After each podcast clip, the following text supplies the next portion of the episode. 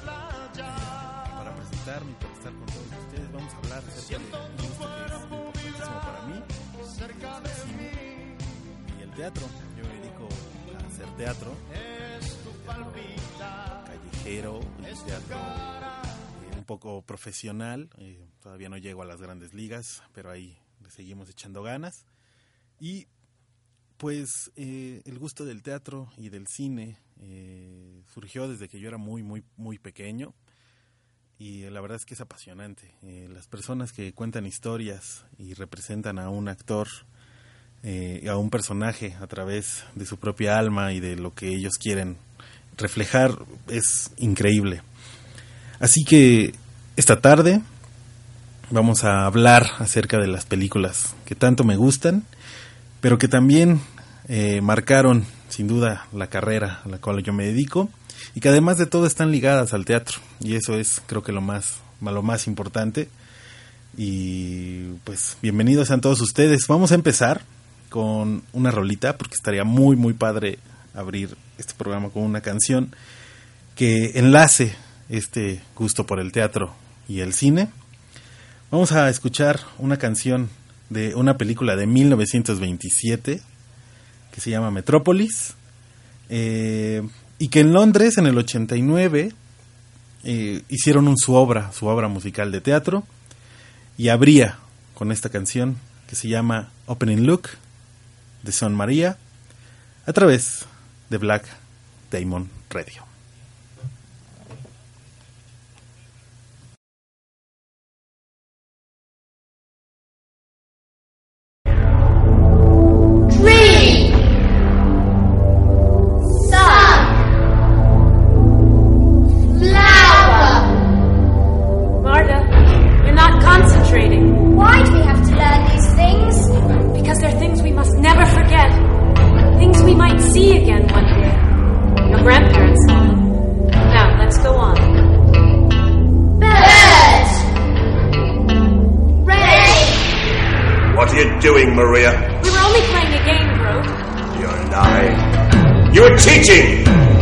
That is forbidden! Don't let me catch you again!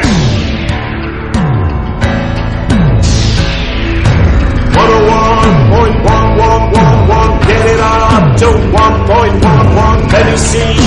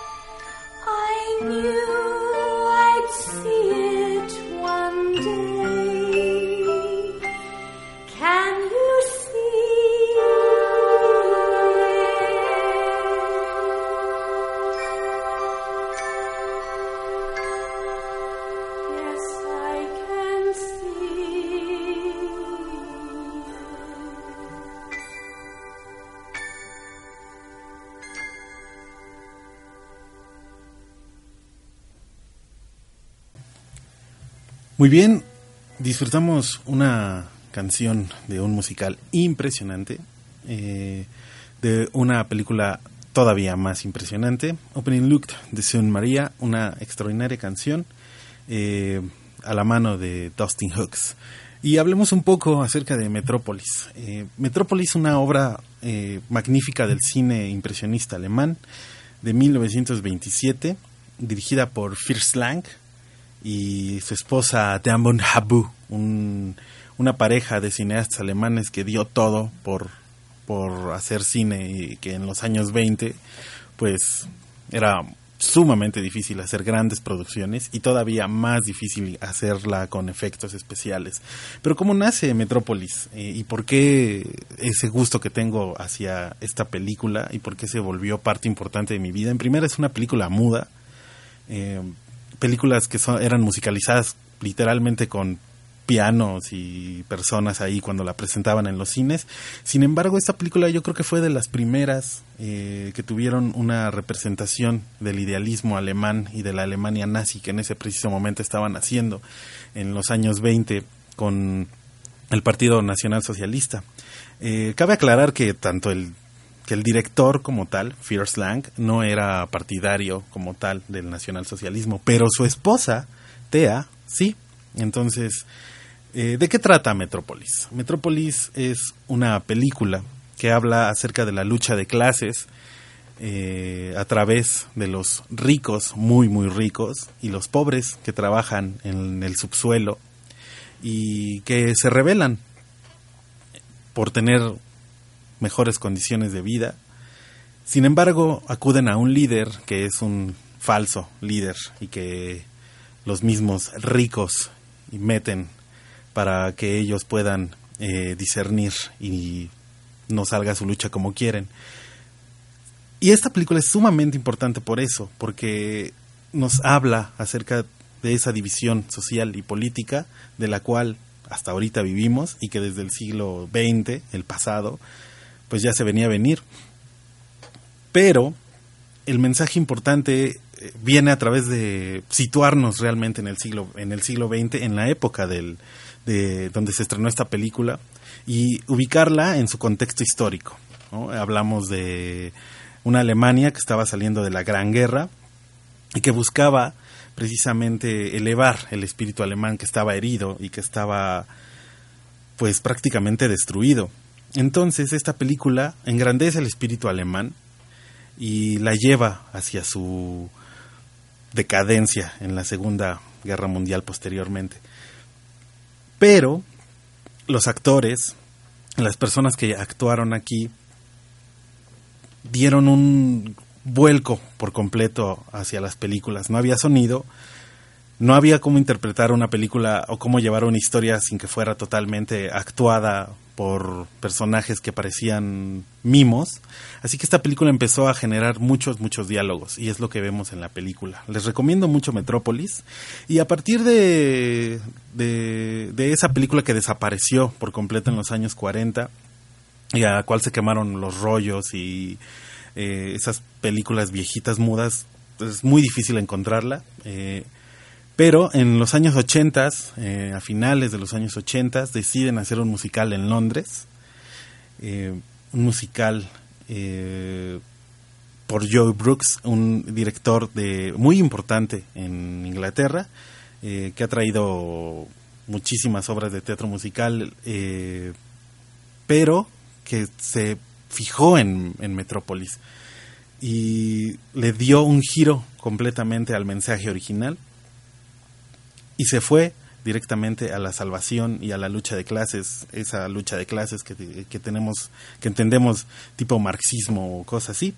Eh, la llevó hacia un mensaje pues más habitual, más de los años 80 y la canción que escuchamos abre precisamente esa ideal, que es muy muy importante. Y ahí fue cuando yo me acerqué al teatro como tal. La primera obra que vi en video, porque esta obra de teatro nunca se hizo aquí en, aquí en este país, fue Metrópolis. Y yo no entendía de dónde venía hasta que me acerqué a la película y la vi en un festival de cine y me explotó la cabeza. Realmente es una película y una obra de teatro increíble eh, que, tienen, que tienen que ver.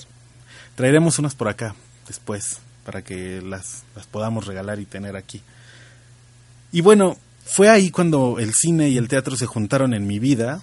Tenía 15 años y empecé con esta obsesión casi enferma por buscar obras de teatro del siglo XX a principios del siglo XX y encontré para mí lo que viene siendo ese vínculo importantísimo en una película mexicana dirigida por Juan Bustillo Oro y protagonizada por el señor Mario Moreno Cantinflas. Eh, si alguna vez vieron alguna de sus películas, la más importante que él interpretó se llama Ahí está el detalle, una película de 1925 protagonizada por Mario Moreno Cantinflas, Joaquín Pardavé y Sara García. Pero no es hablar tanto como de, de Cantinflas, porque finalmente él es el que él es el protagonista y él es el que tiene la historia y saben todo lo que él hizo y, y como actor es impresionante y hasta ahí. Pero no, no es el actor el principal lo que a mí me, llamó la atención, sino el director, el que hizo la película, Juan Bustillo Oro. Juan Bustillo Oro era un eh, escritor de obras de teatro y además este escritor para películas. También recordemos que México estaba saliendo de la, de la Revolución Mexicana, necesitaba reivindicar ese espíritu modernizador que había dejado Porfirio Díaz olvidado y que teníamos que salir de ese ruralismo que existía en, en ese momento en el país, pero también de las consecuencias que ese tipo de cosas acarrearía en, en nuestra bella Ciudad de México y este bello país. Así que él escribía en sus obras de teatro acerca de la decadencia que se podía vivir por esa modernidad y esa desigualdad que existía entre los pobres y ricos. Ya más o menos estamos ligando un poco eh, por dónde va el cine que me ha influido. Pero es impresionante las obras que él escribió. Sus obras de teatro son muy difíciles de encontrar. Recomiendo dos y hay un libro muy muy padre que son cuatro obras de Juan Bustillo de Juan Bustillo Oro eh, que la pueden encontrar en en alguna librería perdidas de por ahí si les gusta como buscar libros extraños. Pero recomiendo dos obras que las pueden buscar en internet, una que se llama Emiliano Zapata y, Panu- y Panuco 137. Esas obras las dirigía él y las escribía un señor también eh, que se llama Magdaleno, que ellos dos le dieron al teatro mexicano y a las películas mexicanas ese, ese picor y ese sabor a sociedad. Eh, ¿Por qué me marcó? Ahí está el detalle. Por la actuación, obviamente, de Mario Moreno, por la actuación de Joaquín Pardavé, y porque realmente me abrió el panorama hacia ese cine de oro que tanto se comenta y que tanto nos gusta o que tanto le agrada a nuestros abuelos y a nuestras mamás. Y que también, hay que ser francos, el cine actual mexicano no ha alcanzado el nivel del cine de oro mexicano eh, de los años 30 o de los años 20 a los años 50. Sin embargo, es muy importante que retomemos y recordemos ese tipo de obras o ese tipo de películas, porque para nosotros, pues es importante eh, transmitirlas. Hay muchas cosas que ya se han olvidado. Eh, y a lo mejor hay, hay películas que son muy eh, icónicas de este tipo de personajes, pero las que no lo son tanto son las que son importantes de ver. Así que vamos a continuar con la que sigue. Eh, vamos a poner una canción para abrir el siguiente bloque de nuestra siguiente película. Esta ya es un poco más actual. es una película que también marcó esa parte eh, ideológica y de amor hacia el, hacia, hacia el arte, hacia el cine. Y creo que esta película fue la que me hizo leer más y eh, enterarme también acerca de otras obras de teatro y de otras películas que abordaban los mismos temas. Estoy hablando de una película que aquí en Latinoamérica se conoció como Despertando la Vida, en inglés Waking Life, de 2001. Y les voy a poner una canción que está muy muy padre, que se llama El Cholulo, es de Tosca Tango Orchestra y es una gran canción que les recomiendo escuchar. Nos vemos de regreso, yo soy Anuar Ricardo, estamos en Black Damon Radio.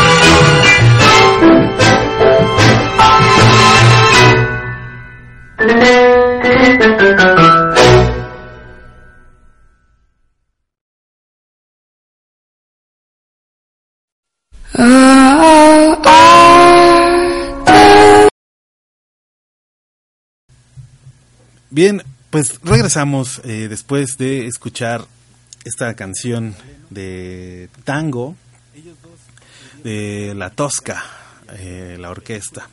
Eh, una orquesta muy, muy famosa en Estados Unidos, de parte de California. Y hablemos de Waking Life.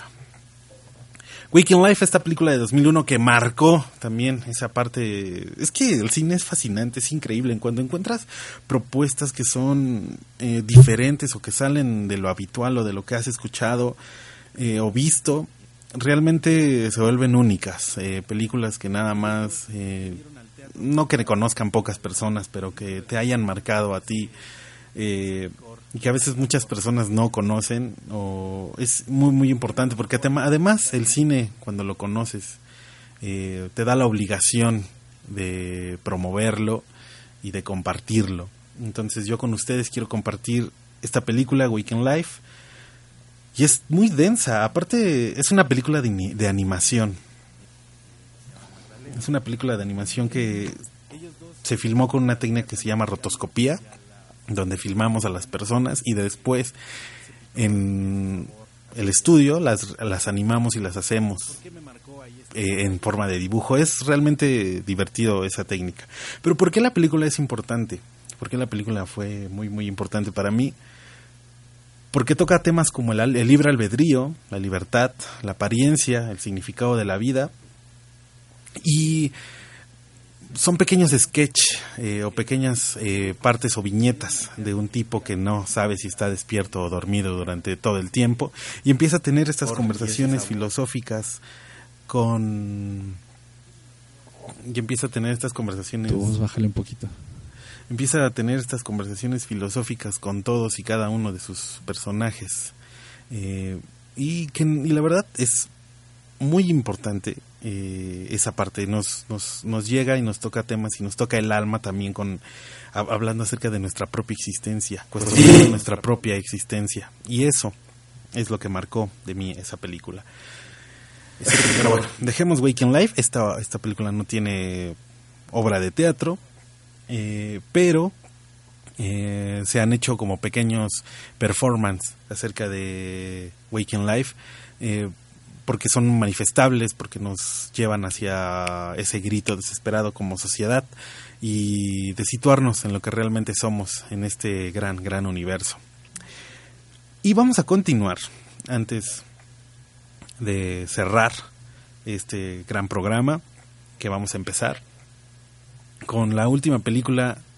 eh, faltan muchas, eh, pero esta película que yo creo que a muchos de ustedes que nos están escuchando también los ha marcado, o por lo menos han visto que ha sido un ícono y una referencia. Son dos de estos dos hermanos o hermanas actualmente, los Wachowski. Eh, estamos hablando de Matrix y de V de Venganza o V for Vendetta. Eh, actualmente ya son hermanas eh, Wachowski, Lily y Lana. Eh, si los han visto actualmente están en una en una serie por Netflix que se llama Sense8. Pero bueno, ¿por qué Matrix y por qué V de Venganza son dos películas importantísimas en su acervo eh, fílmico?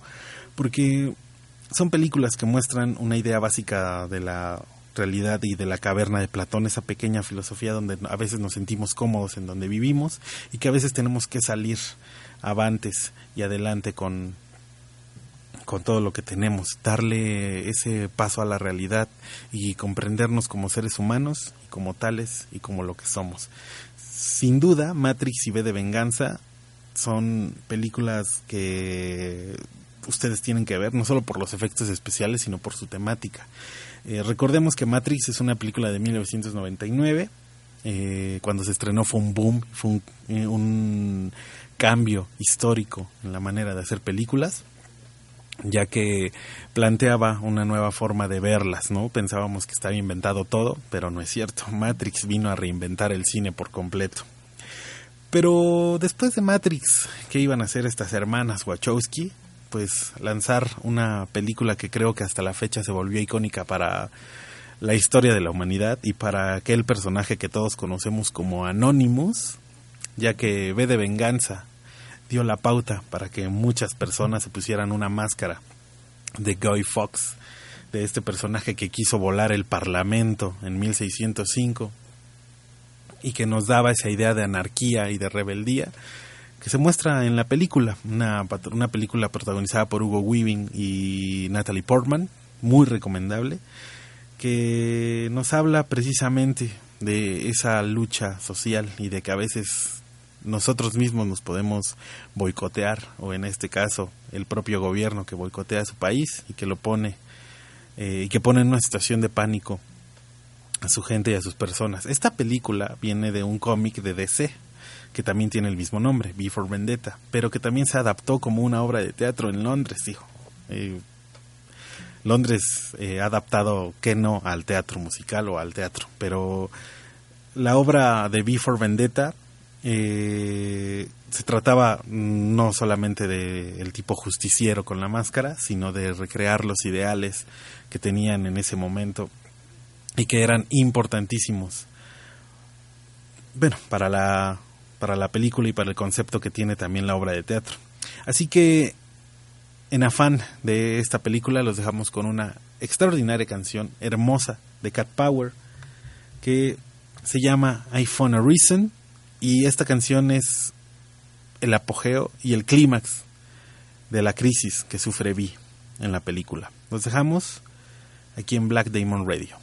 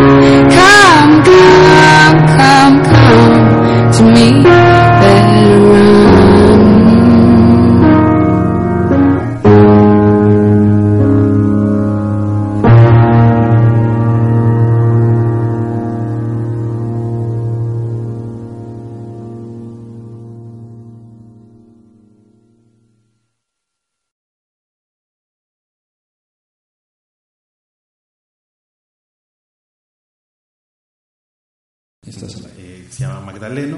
Muy bien, muchísimas gracias. Ellos dos entonces al teatro por escuchar este programa. Eh, me siento muy contento de ser parte del proyecto de Black Damon Radio y la verdad es que pues vamos a tener programas especiales muy buenos. Sugiéranos de qué quieren que hablemos, de qué temas, de qué tipo de películas, de qué obras de teatro, de qué géneros. Hay muchísimos géneros a los cuales podemos abordar. Eh, nuestro siguiente programa eh, abordaremos ese tema que casi nadie toca, pero que de los cuales muchos son fans, y es eh, el cine de animación japonés, europeo, mexicano, porque también de ahí se desprenden importantísimas cosas. Eh, vamos a hablar de sus directores y vamos a hablar acerca de lo difícil que es hacer animación en este país y en otros lados, ¿no? Sin hablar de los monopolios grandísimos que tenemos, pero que sin duda nos han marcado muchísimo. Me despido de ustedes, recuerden seguirnos en nuestras redes sociales, en Twitter, en arroba Black de Radio 1, en Facebook como Black Radio, y en Instagram también nos pueden seguir como Black, como Black Diamond Radio. Eh, mi nombre es Ricardo y mis redes sociales personales son en Twitter arroba Riche2021 y en Facebook como diagonal, arroba- como diagonal a Noa Ricardo. Nos escuchamos en la próxima, muchísimas gracias y esto fue nuestro programa de cine.